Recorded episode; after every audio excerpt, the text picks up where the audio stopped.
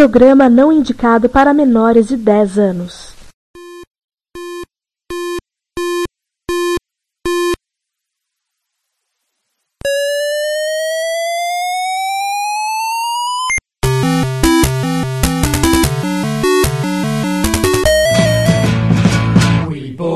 To help with your homework.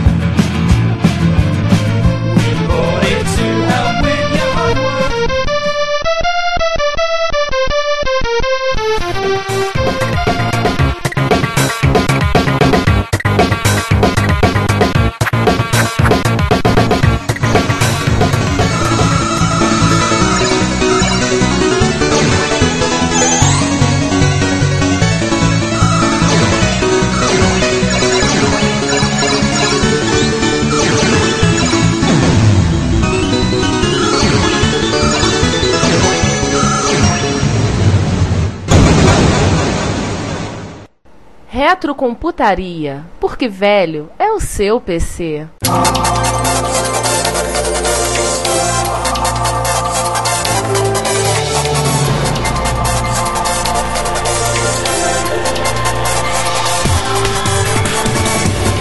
Antes da gente entrar no assunto ProKit, que aí a gente já tá indo pro final. Como é que é o esquema da JVA e da Ciberne? Por onde saiu o Amazônia, que eu lembro do anúncio. Esse anúncio você falou, eu lembro da MSX Micro número 1, a- o anúncio na terceira capa, todo colorido. Esse anúncio que a gente comentou. E aí tinha, né? Era a Ciberne Software e, no caso, o JVA. É, a JVA era a razão social. JVA, microcomputadores limitados, um negócio assim. E Ciberne era uma marca que eles tinham produzido na época do Sinclair. Eles pegavam ainda muito jogo é, inglês, traduziam, davam umas mexidas no jogo e tal, e publicava em fitas três jogos em fita. Nessa época, na segunda aplicação deles, já saíram os três jogos de Vino, que foi o primeiro a ser comercializado assim, em fita cassete. E era a marca deles. Ciberne era o- a marca dos jogos. Mais tarde eles criaram uma outra marca chamada Softline, que era pirataria sem caça, que era aquela que sim- simplesmente pirateava. Ih, mas a Ciberne, no caso, foi pela Ciberne que saiu inicialmente o Amazônia, acho que o Serra Pelada saiu pela Ciberne, não foi? Mas é, o que o Serra Pelada não chegou a sair pela Ciberne. O Amazônia eu tenho certeza, tá? Inclusive tem o logo da Ciberne no, no- no propaganda. Sim. Então vamos falar um pouquinho da ProKit.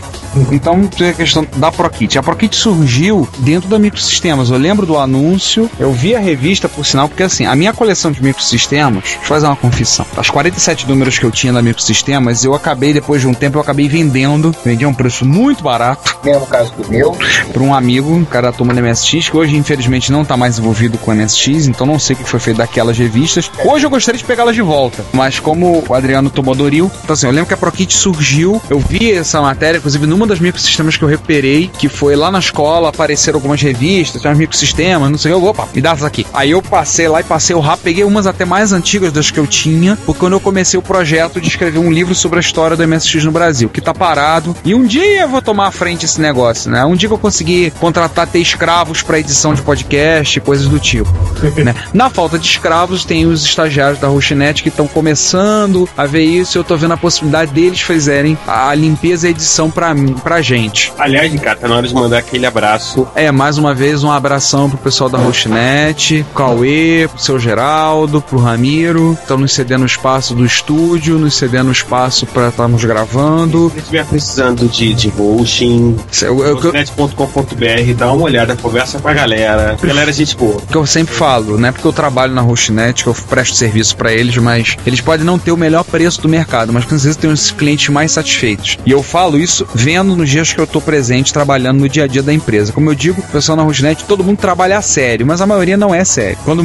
fala em trabalho, o pessoal é sério e faz um excelente trabalho. Mas se você participar, principalmente no dia a dia, no marketing, vocês vão ver que todo mundo ali é sequelado. Então, a gente tava falando da ProKit, e a ProKit eu lembro que surgiu dentro da Microsistemas, não lembro o número, que eu tenho um- uma matéria acho que na página 3 sua falando do que você deve fazer, era a proposta da ProKit. A, ProKit, na verdade, no, no primeiro instante, era o nome que eu criei para uma série de matérias que eu ia aplicar, que era, na verdade, um sistema operacional PC, todo escrito em Assembler e mais ou menos seguindo aquela linha de uma coisa bem simples para servir de suporte aos jogos que a gente ia criar depois e que o leitor pudesse vir a criar também. Então eu, eu comecei a fazer, apliquei as matérias, não me lembro exatamente qual é a edição que ela começa, e o sistema Kit, que na época chamava só é, Sistema Kit, é, ele serviu para todos os programas que eu desenvolvi para o PC. Graphos 3 Pro, Graphos Pro, ProKit Zap, é, ProKit Topline, uma série que, vixe, um monte de programas que eu escrevi, todos eles foram baseados nesse sistema operacional. E tinha esses programas para vender, eram, eles eram vendidos pela microsistema, mas o a dar problema porque o faturamento de vendas dos programas de computador que a Microsistemas fazia, que a editora vendia, estava sendo maior do que o, a receita de publicidade. E isso gerou um problema sério com o pessoal de publicidade. Começou a reclamar, reclamar, reclamar, porque lógico a gente dava, pô, vamos, vamos prestigiar gente, os programas que a gente está vendendo, entendeu? Nós estamos faturando mais do que a publicidade, por que, que nós vamos ficar tá, dando o, o filé mignon para publicidade que não vende grandes coisas? E final da revista para os programas que, que, que sustentando a revista, mas o pessoal está tão som aquele negócio de, de boicote, de, sabe, de, ah, é, sabe, você sabe como, como funciona essas coisas dentro da empresa, né? O setor não, não, não gosta do outro, começa a fazer a caveira do outro e tal, e tal. Olha, então para não, não dar mais confusão, vamos tirar a venda de programas de dentro da revista e da editora e pronto, acabou, entendeu? Então eu, eu falei, bom, os meus programas eu já tinha vendido através de outras software houses e tal, mas eu falei, olha, quer saber de uma coisa? Eu vou fazer a minha editora então para vender os meus programas. E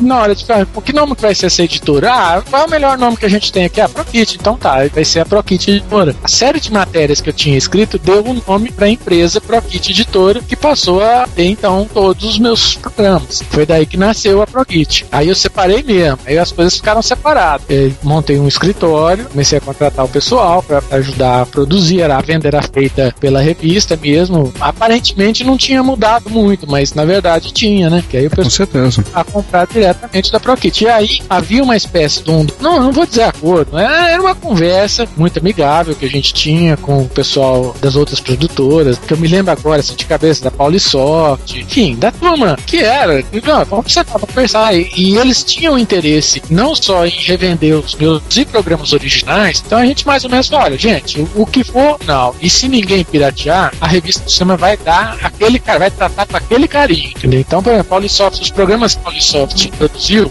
Aquarela, que, que um monte de coisas que ela produziu, ninguém dos que entre nós ali conversávamos, que um, um vendia do outro, a gente revendia Aquarela, não havia pirataria entre a gente. A revista sempre dava uma atenção especial, a, não só a esses, essas pessoas, essas empresas, quanto a esses estudos. É uma espécie de acordo de cavalheiros. Ó, a gente não pode fazer nada contra a pirataria, até porque não havia nem legislação para isso. Então vamos fazer o seguinte: ó, não vamos nos piratear, pelo menos vamos preservar a nossa produção. E foi muito. Importante, porque com isso foi possível não só alguns aplicativos nacionais, como jogos. Alguns jogos só, só apareceram no mercado e havia essa, sabe, essa, essa conversa entre nós e falou: ó, eu não vou perdoar piratear alguém do nosso grupo, não vai ter perdão. Vai O- descer o sarrafo. Da produção da ProKit eu lembro do ProKit Zapper que eu comprei. Eu ganhei um ProKit Zapper de presente de Natal. Aliás, eu queria ter achado no Joga Brasil, levado a minha cópia pra você autografar, mas tudo bem, foi amigo sistema mesmo. Uma próxima oportunidade. Teve ProKit Zapper, ProKit Scanner, Hot 2, Top Line e teve um quinto que eu não lembro o nome. Acho que era Top Line, um outro. Zapper, Prockit Scanner.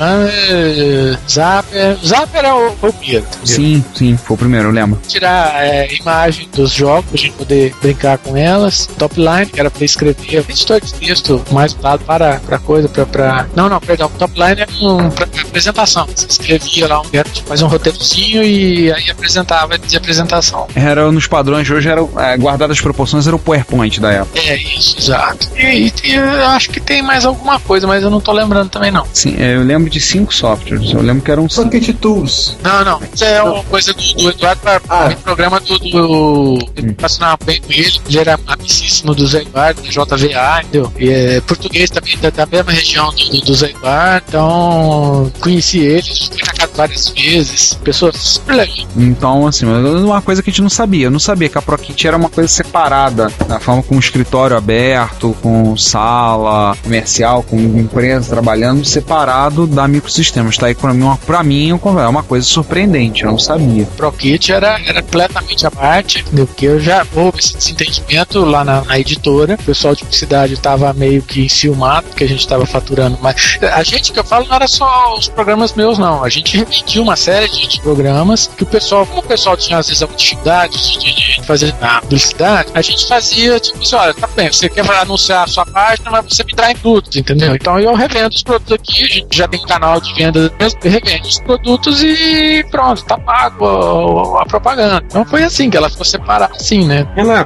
que Microsoft vendia softwares, vocês chegaram a vender softwares de leitores, tipo, algum programa de alguma colaboração de leitor que ficou tão legal que, tipo, não, vamos conversar com esse cara, vamos vender e, e etc, etc. Em busca dos tesouros perdidos. O próprio. O Em Busca do Tesouro Perdido, ele, ele chegou na redação já no fim da, da era ZX, né? Então não tinha como publicar aquele programa. Ele era gigantesco e de, de forma nenhuma a gente tinha condições de gastar aquele espaço com a aplicação dele. Mas como a gente já tinha o serviço MS Save, não, pô, esse aqui é um candidato excepcional pro MS Save. Ele teve um outro jogo também que, eu não- eh, se não me engano, um Star Trek, também era grande demais para ser publicado, tinha como publicar, foi pro MS Save. Um outro que eu não me lembro o nome, não era jogo, era um, um aplicativo. Acho que era o log conte do TRS-80. Isso é, logo esse mesmo. E aí depois o pessoal, como a gente mais ou menos foi diminuindo esse negócio do MSC, o pessoal que, que ainda quis explicar, é, vender alguma coisa, acabou indo para software houses. E através delas a gente, sabe, ó, damos maior apoio, ó, a gente vencida, o cara faz programa legal, nós indicamos muita gente, entendeu? Pô, maneiro. E havia essa, essa camaradagem, né? Ó, gente, produção nossa, brasileiro, ninguém pirateia. Aí tinha os que não estavam nem aí, sabe? Participam, mandavam mesmo. Podem queimar no inferno. Você falou disso, me lembrou uma coisa. E a AG Informática, depois da origem à CPU? Eles começaram com Pirator House e depois fizeram a revista, né? Mas eles foram. copiaram na careta, né? na cara dura. Tem uma história muito engraçada com a Águia, que a, a, a Águia, o escritório deles era. A escritório, a salinha onde eles pirateavam era a 100 metros do meu apartamento em Copacabana. E o, o. Como é que era o nome dele? O Gonçalo. Gonçalo. Não, foi o Gonçalo. O Gonçalo, te- depois teve o José Idemar. É, trabalhou com ele. tá. Gonçalo um dia foi lá na Sistemas propor que a gente vendesse ou fizesse matérias, programas sobre a, a informática, etc e tal e tudo mais. E foi embora, conversou lá, porque eu não podia atendê-lo, conversou com o pessoal lá da, da frente e tal e tudo mais. E então entrou a, pessoa que atendeu ele, entrou lá e falou, Renato, tem um, esse rapaz esteve aqui, pediu pra marcar com você uma outra hora, que eu- ele quer fazer uma matéria, isso, aquilo, outro, e tem- ele tem uma software house e tal. Aí, opa, legal, mais um pra gente trazer pra, pra nossa turma, né? Vamos lá. É, te- deixa eu ver uma coisa aqui. Ah, o endereço dele e tal. Porra, mas esse endereço aqui dele, Copacabana, putz, esse cara tem encostado na minha casa. Não, pô, peraí, deixa lá, sabe? Aí no dia seguinte, eu acordei, mas eu levantei mais cedo, falei assim, ah, vou passar lá. Aí passei, cheguei lá, falei, queria falar com o Sal, ah, ele está no momento, tal. Ah, tá, eu espero, posso esperar aqui? Você pode, esperar. Sentei numa, numa poltrona que tinha lá, esperando o Sal chegar, tinha um, um garotinho lá, esperando eles gravarem um- um- uma pirataria. E aí tá conversando, e eu, eu muito sacana, tem horas que eu também vou te contar, viu? É, Você você compra assim pirata? Ah, compra direto, ah, você quer? Assim, você já imaginou se um dia você compra um, um- um programa pirata? E, e eu tinha visto, cara, o rapaz que me atendeu, me deu a lista de, de programas, ele achou que eu ia pra, né? Então ele me deu a lista e estava lá, todo mundo, Grafos 3, Amazônia, tava. Tudo. Os que não tinham piratear estavam lá na lista. E eu virei pro garotinho assim: você, você já imaginou se um dia você, sei lá, cruza o cara que fez um programa desse que você tá com. O que, é que você vai falar, cara? Isso não acontece nunca. Esses caras não, não são daqui, entendeu? Não tem nenhum brasileiro capaz de fazer programa. entendeu? Eu levei essa porra. Cara, entendeu? Porra, por que e aí eu acho que o, Gonçalo achou que eu ia me vingar daquela coisa. Foi tão engraçado o negócio que, porra, ah, larga a mão, não vai muita atenção pra isso, sabe? E a partir daí ele tomou raiva de mim. Você vai fazer uma revista pra derrubar meu sistema. Ah, Não foi, pô, pô, tipo uma coisa, sabe? Pô, o cara morava ali 100 metros da minha casa. Pô, vou passar lá, vou conversar pessoalmente, cara. Pô, É, tem uma né? gentileza que ele fez de ter ido lá na, na revista, propor um negócio, entendeu? Eu falei, porra, eu chego lá, cara, ah, não tem ninguém, ninguém, tudo pirateia. Então tá, não tem conversa. E depois ainda teve aquela lenda, né? Que alguns ficavam falando. Teve gente que teve a capachorra de dizer que o Grafos 3, na verdade, era um programa francês que você pegou, tirou, botou o nome botou teu nome nele, né? É, o autor francês era o meu nome escrito ao contrário. eu queria ver essa cópia. Era uma cópia lá, lá, eu tinha colocado meu nome num, num- lugar lá justamente pra uma hora tá, ó, eu provar que fui eu que fiz, que se acontecer, sei lá, a gente tinha essas loucuras na época. É, né? Aí tinha lá, aparecia lá, não lembro como é que, como é que forma a palavra, assim, ó, mas vocês viram, isso aqui é Renato de Giovanni escrito ao contrário. Então esse autor francês, que supostamente fez o, o, o Prix, era eu mesmo, só que ao contrário. É engraçado você falou disso como era difícil na época, essa questão do pessoal pegar e copiar e mexer ou dizer que era outro. Teve algumas histórias dessa, né? Clássicas, como da, daquele processador de texto ABC, aquela planilha o Samba, que na verdade eram produtos importados. Eu lembro que meu pai trabalhava em Furnas, centrais elétricas, na parte de informática, e Furnas comprou não sei lá quantas cópias do ABC e e do Samba para depois descobrir que o aplicativo na verdade era pirateado. E eu tava me lembrando de uma série de artigos da Microsistema, acho que dois ou três, que era do Pierre Lavelle sobre pirataria, sobre esse assunto. Eu tava me lembrando disso, dele falando o pessoal fazer e coisas que o pessoal fazia para evitar, para contornar a pirataria, para não deixar que tirar seu nome do código. Porque tinha gente que entrava, né? Porra, o que mais tinha no tempo da MSX, a galera que pe- pegava no MSX, pegava o ProKit Zapier ou alguma outra ferramenta, entrava direto nos setores, pegava lá o nome do programa e saia alterando. Isso, é. Nessa época, como não existia uma legislação específica para software, a gente fala pirataria é mais pela questão ética, né? Porque legalmente não, não tinha como você dizer que, sabe, ah, isso é e tal. Muita gente tentou pelo lado direito autoral, da, da marca, mas era difícil, era muito difícil. Não, não havia uma, uma legislação específica. A lei do software ainda não existia. Tanto que é, é engraçado até o Labelle falando pirataria, quando na verdade ele pegou o sistema operacional do TRS-80 e refez ele inteiro, deu o nome de Que era o da, da Petrobras, da Embratel, É. zilhões de, de, de coisas, e ele reescreveu o sistema. O TRS-2, não sei se com autorização ou não, naquela época a gente, isso era uma coisa sabe, relativamente discutível.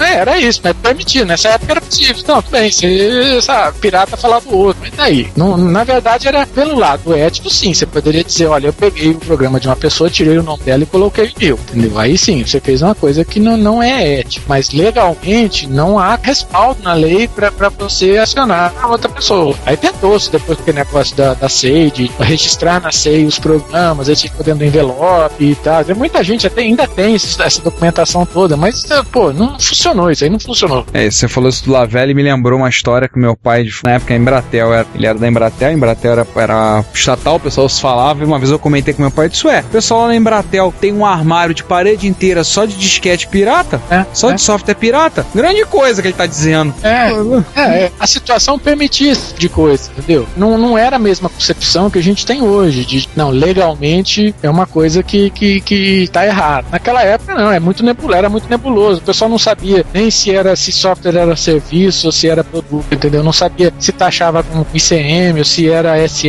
impostiço. Então era uma confusão muito grande. Tanto que as primeiras software houses elas faziam isso, elas pegavam jogos, eh, principalmente da Inglaterra, traduziam, davam uma mexida aqui, mexia ali, corrigia algumas coisas, acrescentavam outras e pronto, davam um nome em português e pronto, acabou. Isso aqui é, o produto é meu, deu eu que fiz. E depois com o MSX, aí sinto muito o pessoal do MSX que adora, que ama, e- mas foi, foi com o MSX que o trem virou a casa da mãe Joana. Ah, foi mesmo, mas é fato. A gente não pode discutir, não pode dizer o contrário, é mesmo. Não, porque assim, porque justamente criou-se o grande mercado consumidor. Aí não teve jeito. É. Tinha um monte de gente querendo software. Então, mercado fornecedor, que eram as próprias fabricantes, que vinham Aham. e da China trazendo toneladas de software e chegavam aqui e distribuía para as Pirata House para elas mandarem bala. Isso também aconteceu. Então, Precisa, né?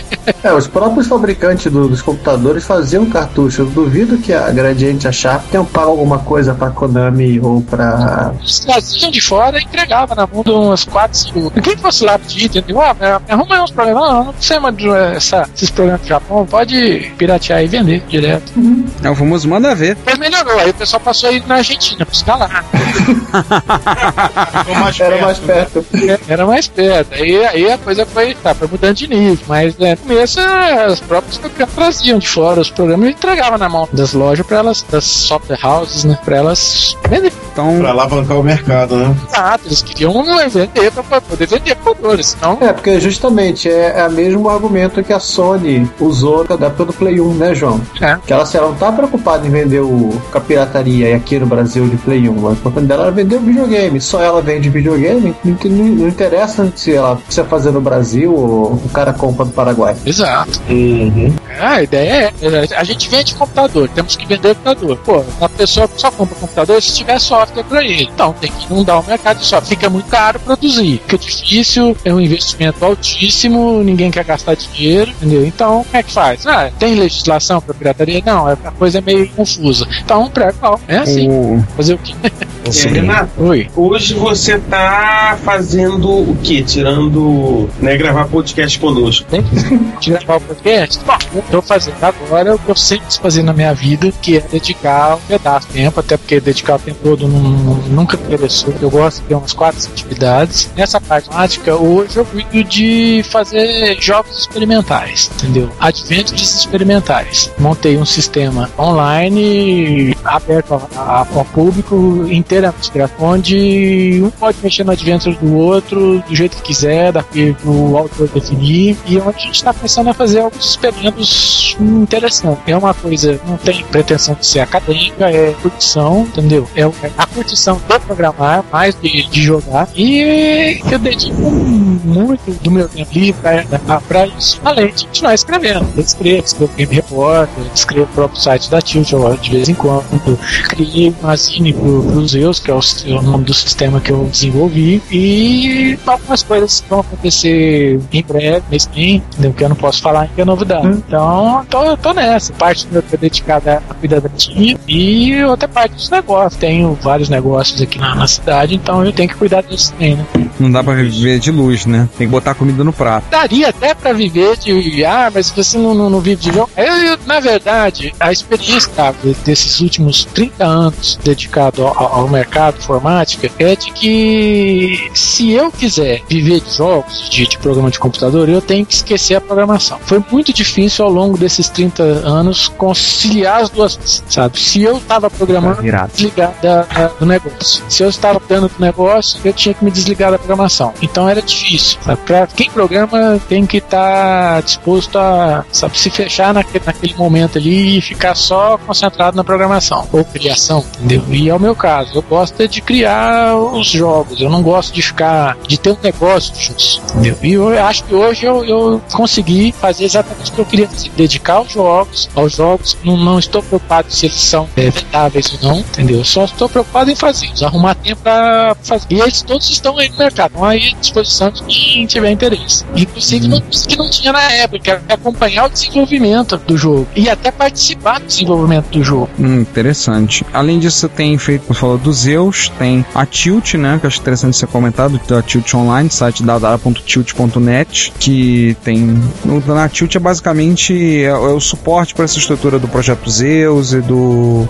site que eu, eu produzi de tempo grande, como negócio, entendeu? Que comercializou e ainda tem lá. Se você entrar para procurar os jogos que eu fiz na época dos últimos, depois dos sistemas, eles estão todos lá. Mas eu não, não, não me dedico mais a isso. Dedico o, o projeto Zeus é, é um projeto da Tilt. então tá, tá dado especificamente para produção de, de, de uma coisa diferente. A busca por uma, uma coisa de, de entretenimento digital bem diferente. Entendi. Além de tudo, escrever, escrever Game aranha. Não existe discussão que participa nessa a, a, a escrever para mais. Então, vira e mexe, tô lá ajudando o pessoal. Nas jogos de GTA, na, na uma, uma, uma, umas duas listas só entre produtores, entendeu? E eu posso dar, mas eu posso falar disso, tá pra estourar, né?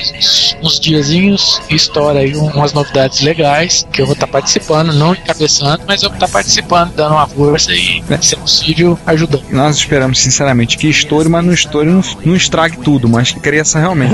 Deu certo. que seja o tipo, o estouro, o tipo do estouro não seja aquele de destrutivo, não seja uma explosão. É isso aí. É, gente, mais alguma coisa? Não, só avisar pro nosso ouvinte que não acabamos o assunto com o Renato. Renato. Renato, você não vai ter que aturar a gente de novo. O Renato volta pra gente conversar sobre Adventure e sobre. E aí realmente entrar mais na parte de jogos. Se você não conhece o que é Adventure, aproveita esse tempo aí pra jogar alguns. Vale a pena. Jogar Séries Orc, jogar Amazônia. Ah, procura no, no Wikipedia que você vai achar. Amazônia e Serra Pelada, em especial. Aliás, eu ach- eu achava o Serra Pelada mais divertido. O Serra Pelada tinha mapa. Isso pra mim era maravilha. No Amazônia tive que ficar decorando, desenhando no papel o mapa, bolas. E pra entender quando você saía de uma sala na Amazônia, que a sala era sul, você saía no norte da outra, você encaixava, a coisa era trocada. Nossa, que raiva me dava. Mas era pra ser assim, cara. Não... Porque o ideal do, do coisa era. Eles foram feitos para adaptação. Então fontes ficariam em aberto. Eu tinha muito medo que ao digitar grama, o cara já sacasse que ele tinha que fazer no jogo. Entendeu? Então eu ficava inventando coisas pra dificultar a compreensão do. Hum, nós ainda vamos voltar a perturbar o Renato no futuro a falar sobre Adventures. A você que é o nosso ouvinte, que tem certeza alguns já falam com a gente há dois anos, mandaram um comentário. Quando é que vocês vão legal? Queremos episódios sobre System, queremos falar com o Renato e Giovanni. Quando é que vocês vão conseguir? Tá aí, gente. Cumprimos uma promessa. Acho Pelo que podemos menos uma. é, acho que podemos dizer que. Não, a gente já, já arriscamos alguns, da- alguns da lista. É, acho que podemos dizer, posso dizer, realizar um, um sonho desde que a gente começou o podcast, que era gravar com o Renato. Mais uma vez, Renato, muitíssimo obrigado por disponibilizar esse tempo pra falar com a gente desse período, que pra gente foi tão rico. A gente era criança e adolescente, viveu essa época, viveu com muita intensidade de ler microsistemas, de comprar, de até as histórias da época de, da guerra entre Apple e MSX, depois do MSX com a Amiga, é, incentivados, infelizmente, por alguns meios de publicação, né? Abraço, pessoal da CPU. Mas vivemos essa época, assim, você, como eu, como eu te falei na, no Joga Brasil, você é uma das referências que a gente tinha da época. Então, te agradecer muito pelo teu tempo dedicado pra gente poder gravar essa conversa. Pedir mais uma vez, reiterar que a gente gostaria de voltar a conversar contigo sobre Adventures. E a gente ah, espero que vocês, nossos ouvintes, tenham gostado desse episódio. Pedir desculpas por algum percalço que a gente tenha tido no meio da gravação, aí ao longo da gravação. Não, o Sônia Mas- já foi embora. É verdade. Caraca, e quando tu tava escrolar alguém, né? é, pra não perder o hábito da, trollagem, né? Que é um esporte nosso praticado. E, e, e vamos terminar de maneira diferente. Renato, Sim. se despede do, do nosso ouvinte contando algum caos, um, rapidamente, algum caos muito engraçado da, do teu período na microsistemas. Poxa, mas engraçado porque eles. Assim, rápido, assim, um, a- a- a- aquele caos bem rápido. Você quer coisa mais engraçada que o pessoal comprou o termo do Angra 1?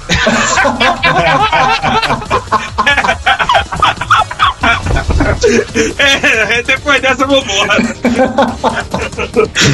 Depois dessa, Histórias sobre isso no podcast do, dos Adventures. tá joia. Depois dessa, gente. Por favor, Renato, faça as honras de, de, de começar a nossa rodada de despedidas. Eu realmente agradeço a, a vocês pela oportunidade de estar gravando, falando de- de- dessa época. É gostoso da gente relembrar esses, esses anos 80, 90, que a gente produziu muita coisa. Assim, não foi só eu, muitos autores brasileiros viram coisas muito legais. E Amigos Sistemas foi, independentemente de eu ter participado ou não, ela foi uma em termos de microinformática pessoal no Brasil. E isso é inquestionável. Ela definiu o que, que era uma, uma publicação de informática bem feita para leitores com pouco ou nenhum conhecimento de computador. Eu gostei de ter participado dessa época, tive um pouco de estar lá na, na, na quando aconteceu. Então, eu só tenho que agradecer a, a oportunidade por, por falar por isso, a, a quem vai escutar tempo e que vai despender escutando as, as patacadas que a gente falou aqui. É, é legal, o pessoal do MSX é perdoe, eu nunca fui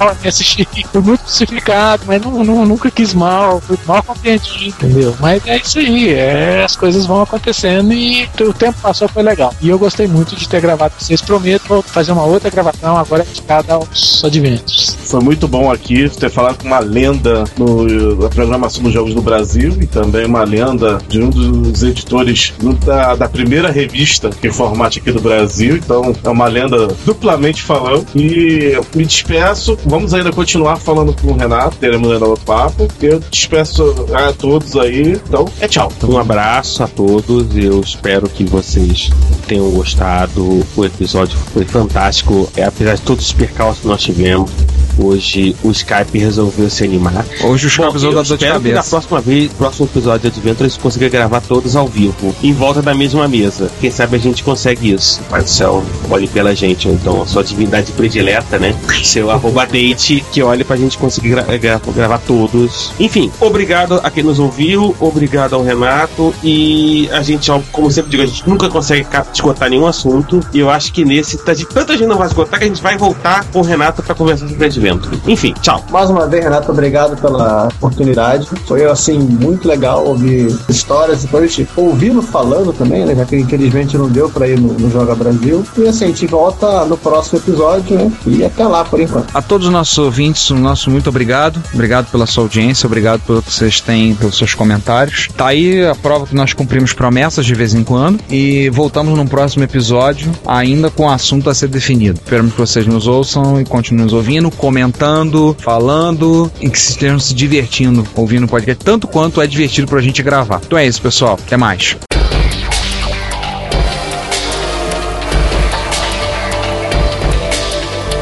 Olá a todos e bem-vindos a mais uma sessão de e-mails do Retrocomputaria, o seu podcast Retrocomputação, Retrocomputaria, porque velho é o seu PC. E hoje o César não tá aqui, gente. Inédito. Sim, o César tá assistindo a semifinal da Libertadores, ele não vai gravar o episódio. É, Ele ainda tá com um problema, digamos assim, mais complexo, porque ele tá com visita em casa. Ele tá com duas visitas que se chamam o pai e a mãe dele. Pai e mãe não é visita. E, Cara, ele mora em Brasília, né? Cada um desconto. Os pais dele moram no Rio de Janeiro. Ah, os meus também.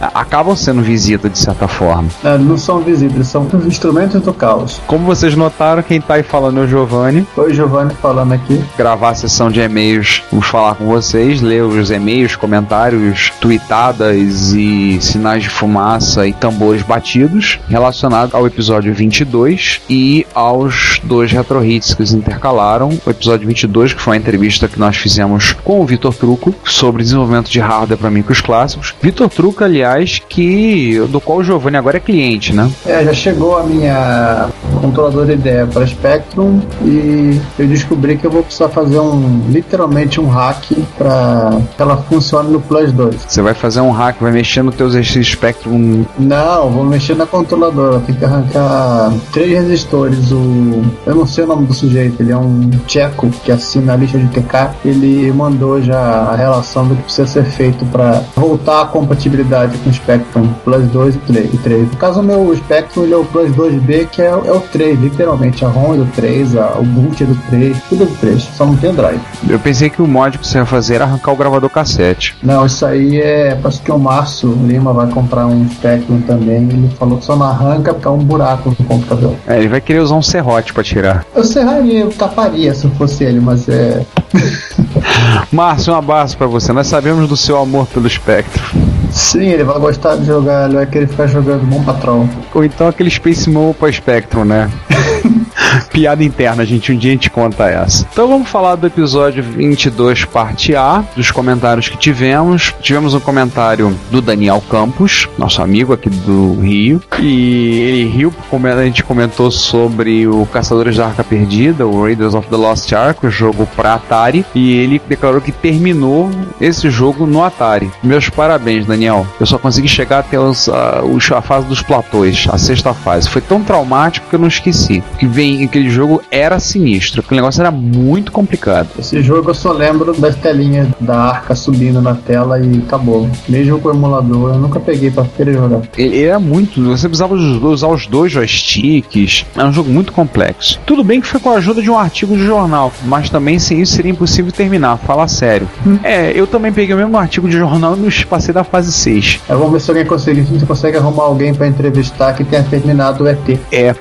Muito legal o papo com o Vitor. Deu até vontade de pegar um micro de outra plataforma para experimentar. Abraço, Daniel. E ele acabou fazendo isso, né? O Daniel, por ocasião dessa gravação, esperamos já terá recebido o seu Atari 800, engrossando o imenso grupo de usuários de Atari 800 no Rio de Janeiro em mais um. Ou seja, agora, Olha, das pessoas que nós conhecemos, ele agora é o usuário de Atari 800 número 3. olha, aumento de 50% no número de usuários. Pois é. Ainda tem um comentário de um tal de Giovanni. Você conhece, Giovanni? É, eu conheço, foi eu que comentei isso aqui pra não perder o hábito. Ah, tá. Você fala a questão do LM1831, o chip para fazer a separação de sincronismo dos cabos para ligar os micros clássicos nos monitores que tem entrada 15 kHz. Quem quiser saber do assunto técnico, vai lá ler. É, vai lá e lê, porque na verdade o, o chip ele pede 5 volts, mas como geralmente você nunca tem uma fonte confiável de energia, você coloca um regulador de tensão que liga uma fonte com uma potência um pouco maior. No caso, eu acho que é um 7475, zero qualquer coisa, converte para 5 volts. E assim vai, você tem para 8, 9. Um dos motivos pelo qual o CPU esquenta, que para burro, é que ele tem um regulador de tensão desse tipo para baixar a fonte de 9 para 5. Hum. Claro, você põe um dissipadorzinho de calor ali, mas nunca resolve. Ameniza, mas não resolve, né? Isso é só o do Spectrum 128 que resolve. Hum. Quem quiser saber por quê, eu sugiro procurar na internet a, a placa dele e dar uma olhada na foto. Ainda nos comentários do episódio, nós temos um comentário do nosso onipresente comentarista, o Drug, de Indaiatuba, São Paulo. Meu vizinho, Pois é. E aí está mais uma prova de que o mercado da retrocomputação não para nunca. Os projetos estão aí sempre surgindo para melhorar a vida de quem usa esses micros clássicos. E os projetos do Vitor são realmente muito bacanas. Quero só ver o que vem por aí. Então tá vindo coisas aí. Não, tem novidade pintando aí, né? A própria Div IDE agora pra TK. é, o, o truque inclusive anunciou nas listas que ele tem um monte de coisa sobrando, ele passou a relação a. No caso da lista ele assina, né? Do que ele tá vendendo que tem em estoque. A lista MSX ele tá, mas ele é quase um Ghost Reader. É, porque na verdade são, são produtos para Pô, são produtos para TK2000, são produtos para Spectrum que ele está vendendo. Então ele acabou não colocando na lista MSX para evitar frame war. Ah, e também, quem tem interesse tá na lista MSX normalmente, quem tem interesse em outras plataformas normalmente está em outras listas. É, eu vou te ser sincero, assim, as listas de, de micros clássicos são bem redundantes, é todo mundo meio conhecido. É, os grupos não são tão heterogêneos, né? Sim, esse é, às vezes você tem, tem que se lembrar em que lista você conversou com aquela pessoa para responder na lista correta. E vez por outra a gente vê aquela sequência de e-mails, o cara vai quer mandar e o cara manda pra várias. Então eu vejo às vezes no cabeçalho, Sim. o cara tá mandando pra Apple 2BR, pra Commodore BR, Clube do TK. Amiga BR, aí tem canal 3, tem a MSZOL, MSBRL. Às vezes eu no cabeçalho, e estão mandando pra todo mundo. Bem, Vamos. saindo daí, a gente vai falar do Retro Hits, né? Retro Hits número 55. Foi o Seleções desses Spectrum Parte 1. Não vou falar a lista de músicas que tocaram, porque tá lá no site, vocês podem olhar. Aí tivemos uma saraivada de, de comentários. Cinco. Ah. Uma do Márcio Neves Machado, dizendo que não tinha achado o arquivo, mas isso aí é problema do suporte, que foi resolvido logo em seguida. Foi mal. Depois ele postou de novo, é bem legal essa seleção aí, hein? Gostei dos arranjos e como não tinha lido a playlist, fiquei empolgado em reconhecer o Altered Beast e Arkanoid 2 ali no meio. Fico na expectativa da parte 2. A parte 2 ainda virá esse ano. Eu acho que a parte 2 e a parte 3. Sim, e a parte 2 do, do e-mail dele veio logo em seguida, coisa de 20 minutos depois. E caramba, essa trilha do Batman é da hora, adorei. e para terminar os comentários então, não dessa parte aqui, o comentário do meu vizinho que está a 4 reais de passagem de ônibus daqui, o Drug de Indaiatuba. É sério, é 4 conto o ônibus pra lá. Rapaz, só musicão, hein? Eu sinceramente não sabia que o Spectrum era bom assim para músicas. Lembro de ter ouvido comentar isso, mas não tinha ideia de que era tão bacana assim. Tá excelente mesmo. Espero que pelas próximas, eh, pelas próximas partes dessa série. Então já temos dois ouvintes para a parte 55. Que bom. Legal que vocês gostaram. É, só para acrescentar um comentáriozinho aqui, a grande parte das músicas do Spectrum, no caso, são as, as músicas de Spectrum já do 128 em diante, que ele tem um PSG igual ao do MSX para fazer som, né? Sim, sim. Existia uma expansão para Spectrum no Brasil que trazia um PSG. Eu lembro de encaixar ela para colocar. É, o, o próprio Spectrum clássico tem também, acho que era Multiface. Na Multiface tinha. É, Multiface tinha, acho que era Multiface tinha isso, tinha o, além da- das portas de joystick. Inclusive, acho que a, a própria porta de joystick era a implementação direta do, da porta de I.O. do AY, mas não tenho certeza. Ah, é. Acho que era isso sim. Era isso sim, porque a Multiface foi produzida no Brasil com base na cópia da Multiface é, inglesa. Se eu me lembro bem, sim. Porque a que eu tava lembrando inicialmente era um módulo que parecia um fonte, uma fontezinha de celular, uma coisa de carregador de celular um pouco maior, só que era pro TK85. Era um gerador de sons pro, T, pro, ou seja, pro ZX81. Mas tinha, assim, acho que a Multiface tinha suporte. Aqui, no Brasil, só para dizer, a interface, uma delas é Explorer. Explorer 1, 2, 3, 4 e até KAY.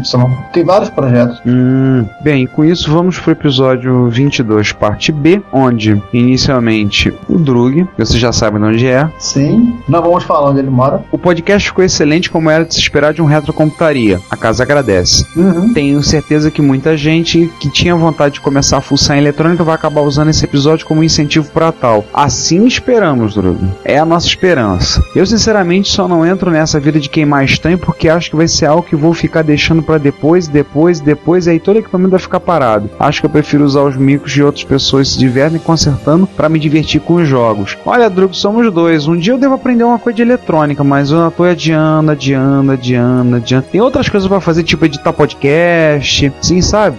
um dia eu vou acabar aprendendo eletrônica, mas não sei quando. Nem que seja para trocar a lâmpada. É, montar tomada nessas coisas eu sei fazer, mas mexer com ferro de solda, aí a coisa complica. Já vou deixar meio que acertado o encontro de Jaú com a minha noiva. É assim que receber a carta branca da patroa e tiver a data certinha, eu confirmo. Olha, por acaso na nossa gravação, Jaú não tem data certa. Depende de uma reunião dos organizadores com a escola. Sim. E eu tenho a expectativa que vá ser no feriado de 15 de novembro. É, e assim que o, o pessoal da organização passar pra gente a data, a gente informa pro Drug e ele pode requerer o habeas corpus. É, eu falei para ele, já tinha avisado a ele uma, em outra oportunidade, que Jaú é a capital do calçado feminino. Então, se ele ainda não tiver conta conjunta com a sua noiva, é uma, um bom motivo para você carregar ela junto. Uhum. As meninas se organizam, vão sozinhas comprar sapato, vão resolver isso. Pode deixar que tem sempre um mulherio disponível para bater papo, conversar e ir lá comprar sapato e ver essas coisas assim. Minha esposa, a Cláudia, tem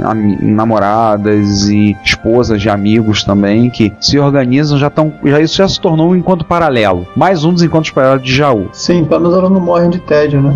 Senão elas não morrem de tédio, coitada. E aí, continuando os comentários, Se eu, eu posso seguir aqui o comentário no caso 22B, Juan Castro, que ele diz que vocês querem histó- historinhas? Façam um dossiê Coco 86879, vocês terão historinhas. Estou me autoconvidando-me a mim próprio. Olha, ganhamos um, um host. O Juan é um dos nossos ouvintes que apareceu lá no início do podcast. Cheguei a encontrar com ele pessoalmente na finada Robilândia, no centro do Rio. Falou, ouviu, gostou, tinha comentado comigo algumas coisas e ele reapareceu agora. Tanto que eu comentei logo depois. Brinquei com ele, bora marcar. Aí ele topou, Ê, meu nome apareceu no podcast, sou famoso, mãe. Nem tanto, baixa a bola. Aham. Em outras palavras, estou apaixonado pela Computer Run. Eu e a torcida do. Aí eu tô Fla. Fla Lakers. Fla Lakers, né? Fla, três backspaces, LA Lakers, provavelmente. É, Giovanni, tudo, tua seleção da Computer Hub fez sucesso, hein? Uhum. Eu só botei o comentário dizendo que a menina é casada com o carinha lá da. O outro lado da, do 8-bit weapon. É, mas o Juan já avisou que ele não é ciumento. Ah, não sabemos se o outro, se o cara é também, né? É, isso é um problema mais sério. Uhum. E o, o Coisas. Coisas. Na verdade é o Clovis, né? Ele assina como Clovis o e-mail dele. Tá coisas aqui. Meu, comecei a escutar o podcast tem um mês mais ou menos. Cara, vocês estão de parabéns, não, não somente pela interatividade de- entre todos, mas também por falar de tudo quanto é plataforma e micros. Opa, palavrão. Meu, valeu mesmo pelo trabalho. Ah, minha esposa até veio brincar comigo por conta do nome. Ah, que legal.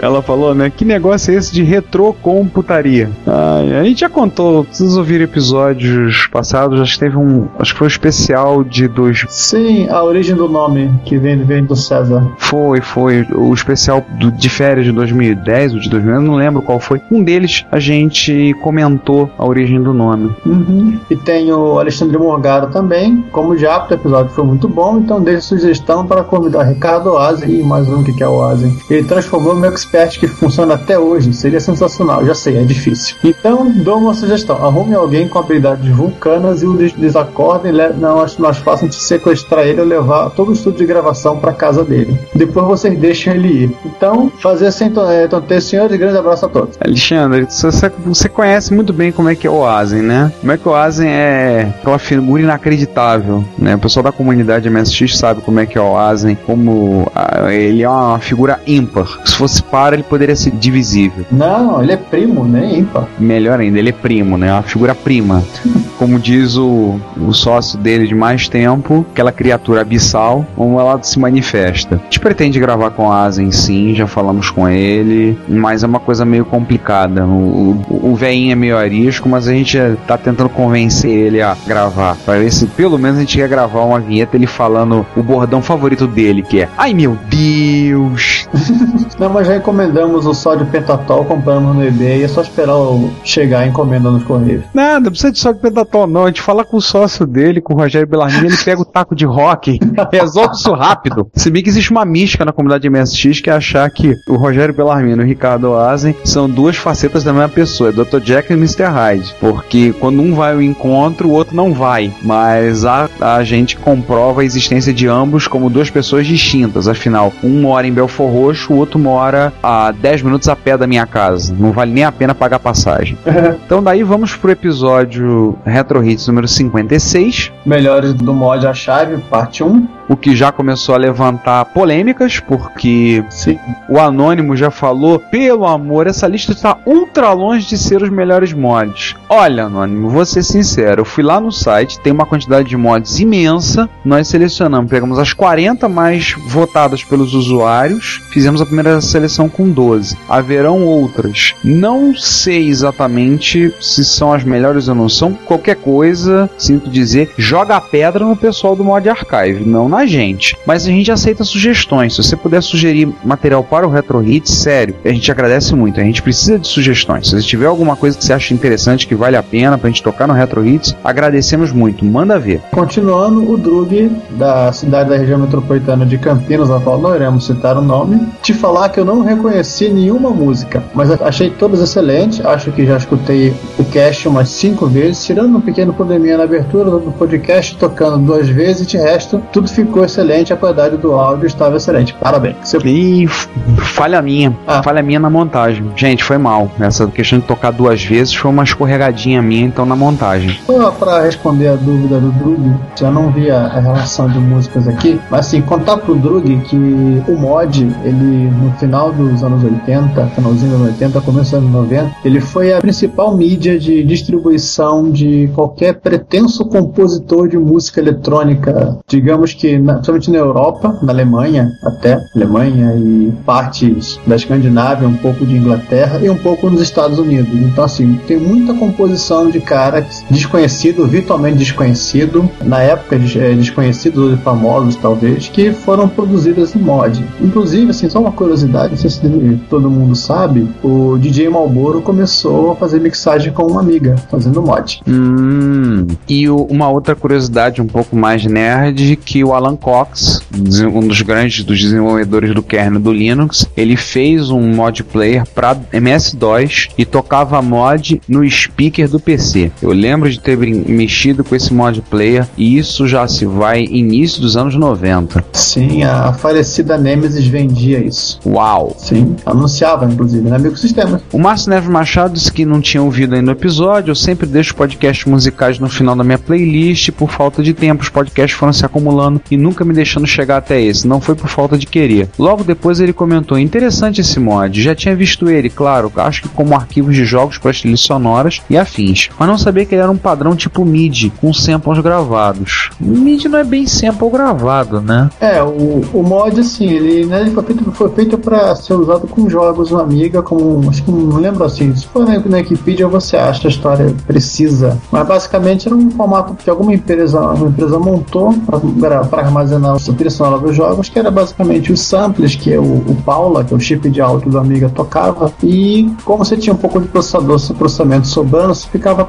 brincando de trocar a frequência da, desse sample e você conseguia produzir outras notas. Então é quase muito parecido até com um sequenciador, que depois a, as Sound Blasters foram usar, né? Aí fala, isso me lembra muito o esquema AUI da Creative, a primeira placa com MIDI nítido que pareciam mesmo os instrumentos reais, ou que mais se aproximasse disso. Já eram as primeiras placas com chips com Wavetable. Aliás, na época, meu sonho de consumo é ter uma AUI 32, mas nunca fui capaz de desembolsar uma. Até que numa época pulei de uma SS, não lembro o modelo, mas está lá guardada até hoje em algum lugar e não usava slot ISO, acho no meu velho 286, depois no meu 46, para uma Sound Blaster Live. Foi como dar d'água pro vinho em termos de MIDI, só que na época o MIDI já não era mais tão comum entre os jogos. Já vinha em CD, alguns até mesmo em DVD. E o último comentário do Márcio Neves Machado, que aliás, parênteses, gravou comigo e com o Vinícius, Schiavini e mais alguns. A gente gravou um Fala Séries recentemente, uma, em dois ou três partes, sobre a série Battlestar Galáctica. Então, para quem não sabe, a gente fala também de outras coisas que não sejam retrocomputação, tá? Mas pera aí, o Battlestar Galactica novo ou velho? A gente falou um pouco do velho, mas falamos quase tudo do novo. Ah, sim, porque se for do velho, são retro-robôs. É, retro-robôs, né? As, Retro-cyclones. as torradeiras velhas, né? Mas elas, mas como todos já, to- muitos já viram aquela, fora, aquela imagem do Silone do lado de fora com um mendigo com uma placa. Fui substituído por CG. Me ajudem. Ele ainda falou, o problema mais uma vez percebeu a falha na montagem. Sim, foi uma falha de edição, Márcio. Sinto muito, ouvintes, mas eu espero que você não tenha tirado o brilho do episódio. Espero que vocês tenham gostado. Em tweetadas, tivemos algumas tweetadas de algumas pessoas. Agradecer ao Alex Massa, Carlos Vivacqua, do Cidade Gamer, do Pixel Talk, que está nos devendo uma gravação. Tivemos um convite para gravar com eles pro, pro Pixel Talk e ainda não conseguimos fazer essa gravação. Um abraço pro Junix, o próprio Diego, também conhecido como Drug, que até comentou uma coisa muito interessante. Se não fosse o Retrocomputaria, MSX para mim seria apenas uma sigla. Hoje eu quero um para minha coleção. Ele não comprou ainda o dele? Ainda tem mais algumas tweetadas. Um tweetado do Márcio Lima. Gente não reconheceu ele numa foto que apareceu. O Eliaser Kosiuk, que escreveu: Recomendo o podcast Retrocomputaria para quem gosta de computadores antigos, entre aspas. Vale a pena. Especial atenção para os retro hits. Tivemos também alguns comentários, algumas tweetadas que a gente enviou, inclusive foi re- retweetada por alguns. Quando aquele anteriormente conhecido como Quinto Elemento, esse outro cara que tá aqui do outro lado, tá aqui do lado gravando comigo, fez, completou mais uma órbita em torno do Sol. Dessa vez com uma hora a mais. É, uma hora a mais, verdade. Tirando esses aí, tivemos mais alguns comentários no Twitter, mais alguma coisa de, de alguns amigos tiveram tweetando recentemente. Agradecemos pelos comentários que vocês fizeram, pela divulgação. Tem algum e-mail? Não, nenhum e-mail relacionado a esses episódios, então é bom nem comentar. Ah, só tem uma coisa. O Sandman, que fez o case mod do Homem de Ferro, lá na Campus Party, ao qual o Sander alugou, Coitado. é, mandou um comentário no vídeo no YouTube dizendo que tá disponível, quer falar com a gente, que a gente sumiu, não deu pra falar muito, quer conversar, vamos, bater, vamos trocar umas ideias, tudo muito legal. Tem relação direta com reta computação, mas sou uma pessoa muito simpática, muito bacana. A gente bateu um longo papo lá na campus. Se bem que eu não tive ainda a oportunidade de ver os vídeos, né? Porque aquele prego do Sander filmou tudo com aquele celular fantástico dele de uma empresa com nome de fruta e até hoje não mandou uma cópia dos vídeos pra mim Ah, sim. pra gente botar no nosso canal no YouTube. Nosso canal no YouTube, que aliás recomendamos a você, que é nosso ouvinte, dê uma olhadinha. Tem alguns vídeos muito interessantes lá, inclusive os vídeos relacionados ao nosso convidado, que é o qual vocês ouviram nesse episódio 23. Sim, sim. Somente o último. Sim, pra quem não viu, a gente colocou lá no Reto Computaria Plus. Eu fiz um post, colocamos em três partes os vídeos da palestra feita em modo cooperativo que o Renato De Giovanni promoveu no, no Joga Brasil. E o último vídeo foi uma surpresa pra maioria, que foi na nossa tentativa de gravar com ele, que a gente foi abordado por um- uma outra pessoa mais recentemente relevante no mercado de microinformática, que é o Bepiro. E o Bepiro foi lá dar um abraço no Renato, tudo, começou a conversa, a nossa gravação foi pro espaço, a única coisa que eu pude fazer foi, bem, liga a câmera, bota pra filmar e aponta pros dois. Não, mas pelo menos foi, uma, foi um bate-papo legal também sobre retrocomputação. Foi, foi, foi muito bom. O João, na hora, falou: o que, que você vai fazer? Eu só vou gravar. Vamos fazer o quê? Vamos aproveitar, cara. Não tem o que dizer. E foi mais um vídeo, então espero que vocês tenham visto, tenham gostado. O, o Renato já mandou alguns comentários pra mim sobre a gravação desse episódio, do 23, parte A. agradeceu. Ele voltará a gravar com a gente no futuro, isso já é certo. Mas a gente vai falar dos comentários do pessoal da do Renato no próximo episódio. Já que eu citei o Reto Computaria Plus, Giovanni, como é que vai o Reto Computaria Plus? A Reto Computaria é, Plus vai bem, obrigado. Você tem regado direitinho? Tenho regado, dado comida, levado para sair à noite, fazer xixi no poste, esse tipo de coisa. Assim, o, o site estamos conseguindo, apesar das nossas rotinas diárias que quase consomem o nosso, nosso dia, de que tem conseguido manter um, a frequência de um post por dia. Então, assim, o site não fica às moscas. Não se preocupem. A gente tem tido em alguns casos até mais de um post por dia. É, quando o assunto é muito temporal, a gente acaba publicando, senão a gente dá uma segurada, até poder manter essa frequência de todo dia você pode entrar e você pode ver que tem novidades. Inclusive, nós na temos, na, por ocasião que vocês estiverem ouvindo isso, já teremos encerrado a nossa promoção do livro 1934, A Febre dos Videogames Continua, que eu acabei finalmente ler hoje.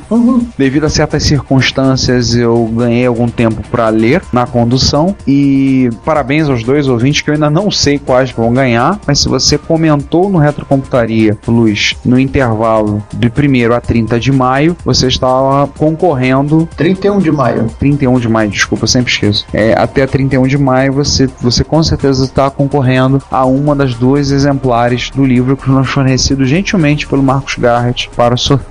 Sim. Um último recado, ouvintes, sobre a Retro Rio. A gente ainda não tem a data fechada pelo SESC. Antes que vocês pensem que está sendo negligência de nossa parte, eu tenho ligado para o SESC, telefonado quase que todo dia e durante um bom tempo tivemos vários problemas para poder falar com as pessoas responsáveis. A data da MSX Rio de junho está mantida 7 e 9 de junho, então vai ser sim quinta-feira e sábado. Quinta-feira, feriado de Corpus Christi, no sábado não fazemos na sexta por conta de questões como o dia já ser enforcado, gente vai ter que trabalhar e essas coisas todas. Agora, Retro Rio deverá ser em agosto, no SESC. Ainda não temos a confirmação da data, mas há uma possibilidade da gente fazer em um local dentro do SESC nunca foi feito um encontro. Foi nos oferecido o espaço da, o espaço da lanchonete, que está em obras. E é um espaço grande, com ar-condicionado, muito bem localizado, que é na entrada do SESC. Então, não tivemos retorno. Por ocasião que vocês estiverem ouvindo isso, eu espero que já tenhamos. É, já tem uma publicação na algum post em algum lugar informando sobre isso. Então, verifiquem pelo Twitter, verifiquem pelo Reto Computaria Plus, que a gente vai estar divulgando a data exata de quando vai ser a Retro Rio, confirmando a data. A princípio, 11 de agosto, mas ainda teremos a confirmar com eles. Algumas pessoas já se manifestaram, teve gente que falou que ia trazer um VIC 20, gente que vai trazer Atari 800.